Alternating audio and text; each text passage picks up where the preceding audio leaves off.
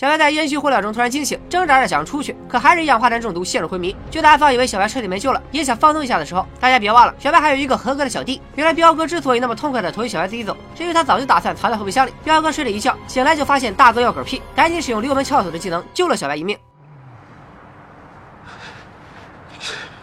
难道锁住关的？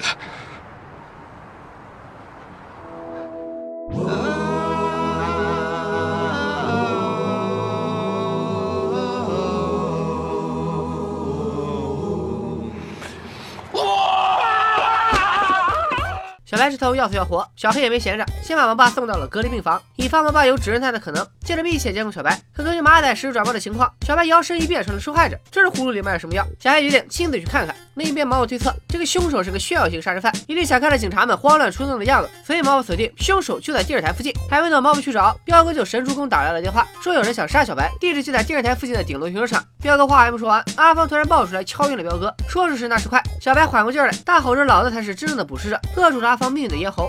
死了，你这，我他妈！大哥，啊，完蛋！阿芳一看小白是真的捕食者，还以为前辈会体谅他。可是小白早已近视不同往日，他不再杀弱者，只想搞强者。但展现力量的方式却只是掏出日记本，让阿芳盖了个血戳，好可怕！把阿芳都吓笑了。好啊，居然敢嘲笑我！小白马上在脑海中找出犯罪电影《老男孩》，模仿电影中的情节，把阿芳拎到大路边上。只要小白松手，阿芳当时就能像风一样自由。而就在此时，毛毛赶到了。有意思。啊啊啊！啊啊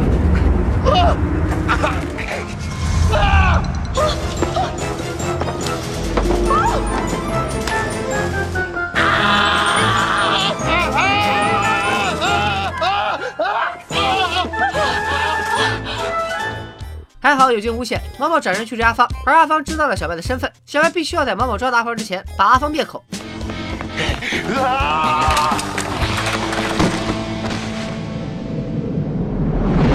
저기요. 누구 없어요? 저기요. 就在阿芳要成功逃脱的时候，真正的大 boss 来了。小黑开车撞了阿芳，还一脸清晰的带阿芳去医院检查。而阿芳自以为找了免费司机，却不知道上了一趟黄泉列车。小黑就是阴曹使者。 이 새끼 뭐 증이 장난 같아?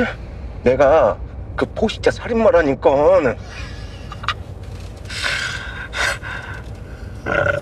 너 뭐야? 아 죄송해요. 너무 무서워서. 小黑的反应高深莫测，阿芳也在车里发现了同款催眠功能饮料，这才恍然大悟，原来小黑才是真正的捕食者。大哥，你缘分呐！ 小黑顺势问阿芳，警方并没有公布捕食者全部的杀人流程，为啥？他的模仿的一模一样？阿芳一开口我就感叹，命运真是个圆。还记得阿芳的妻子是个护士吗？流浪汉第一次被杀当晚，就曾在阿芳妻子工作的医院包扎，并告诉了妻子自己差点被杀的经历。妻子又告诉了阿芳，后来阿芳看到捕食者变成网红以后，突然有了灵感，他要模仿作案，取代真正的捕食者。流浪汉还能告诉阿芳的妻子，他被害时有人在暗处观察，还拿走了小黑的杀人日记。这个人无疑就是小白。到目前为止，阿芳能提供的信息就这些，但对小黑来说已经足够了。 다 좋은데 당신 말이 너무 많아. 나, 난 당신 편이야. 나도 포식자라고. 그래? 그럼 증명해봐. 小黑举着猎枪，让阿芳大晚上横穿高速公路，要么被撞死，要么被喷死。于是阿芳犹犹豫豫，颤颤巍巍，磕磕巴巴，终于看到了胜利的曙光。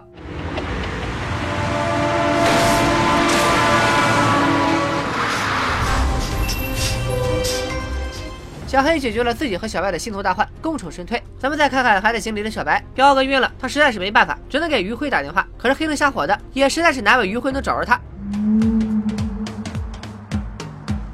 동식 씨? 여기요. 동식 씨. 아, 동식 씨, 거기 왜 들어가? 어.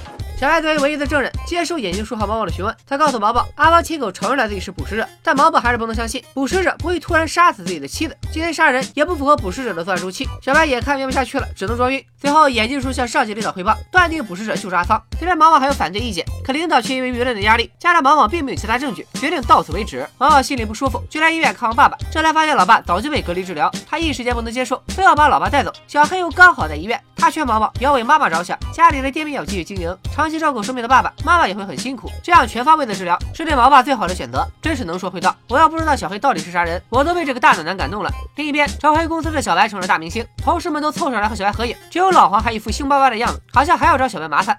업무 시간에 일 안 하고 뭐 하냐고? 보세요. 와. 업무 시간에 일 안 하고 뭐 하냐고? 용감한 시민의 죽다 살아난 피해자. 좀 과한 감이 있지만 완벽하다. 세상에 어떤 살인마도 이렇게 완벽하게 정체를 숨길 순 없을걸. 看着阳光灿烂的小白，小黑内心越来越想不明白这货的套路，他只能再次去找毛毛，毛毛也不疑有他，说出小白因车祸失忆的事。得知这个消息，对小黑来说可真是天上掉下个大馅饼，还是羊肉馅的。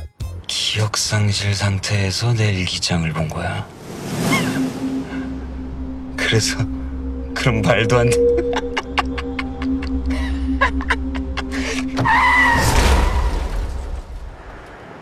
젊은 사람이 운전을 어떻게 하는 거야? 아유 죄송합니다. 제가 잠시 정신을 没过多久，意外又再次发生。毛爸从医院逃跑，而小白正好来找毛毛聊天。接到消息之后，他们一起去找毛爸。俩人跑遍大街小巷，毛毛终于在车站找到了老爸。医生很快赶来，给毛爸注射了镇静剂。看着已经有攻击性、不断发疯的毛爸，毛毛也只能含泪继续送爸爸隔离治疗。事后，小白提起刚刚毛爸要上的那辆大巴车，终点站是京畿到广州。没错，韩国也有个广州，那个地方就是八年前毛爸受伤的地方。毛毛由此想到，毛爸突然发疯，不一定是病情恶化，也很有可能是想起了八年前发生的事。韩国不大，他们当晚就开车到广州。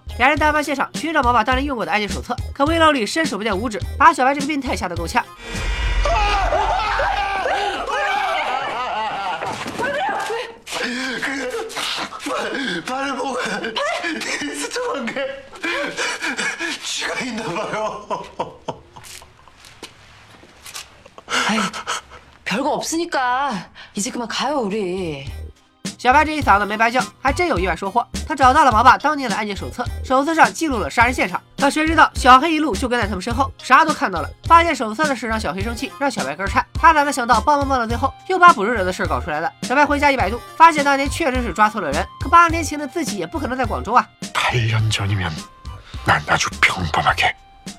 他确实真的，八年前走里呢。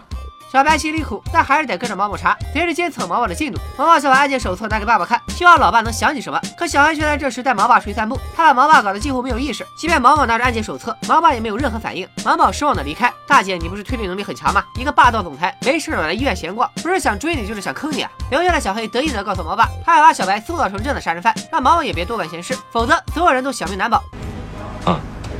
말씀을 못 하시겠다. “